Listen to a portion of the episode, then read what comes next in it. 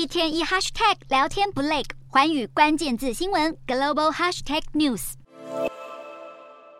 中国的金饰商场人挤人，送礼的送礼，投资的投资。毕竟乌俄战争打不停，欧美多家银行又接连爆雷，让避险情绪沸腾，国际金价一度狂飙。有分析师更如此乐观预测，上周的预测不知是否有如梦一场？因为早在上周五，交易最活跃的黄金期货被抛售，让涨势戛然而止。十七日同样难以逆转，现货黄金价格下跌百分之零点四，每盎司来到一千九百九十五点四二美元，而美国黄金期货。一度跌破每盎司两千美元，这个数字也是一周以来首见。一切都是因为美元上涨等因素打压以美元计价的黄金价格。尽管如此，不少分析师仍认为黄金的走势仍然会步步高升。毕竟有句话说：“乱世买黄金”，只是黄金出现波动。部分专家预测，黄金下行最低恐跌到一千六百美元，但上行目标最高可以到三千六百美元，达到牛市。而联准会升不升息，确实牵动如黄金和石油。油等大宗商品走势，上周油价上涨似乎透露经济软着陆有望，偏偏十七日国际油价却下跌。